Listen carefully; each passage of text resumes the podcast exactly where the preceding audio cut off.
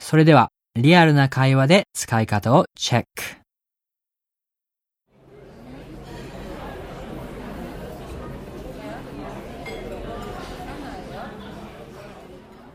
Hey, Laura, um, I got you something. Oh, really? Yeah, here. Oh, wow. Um, can I open it now?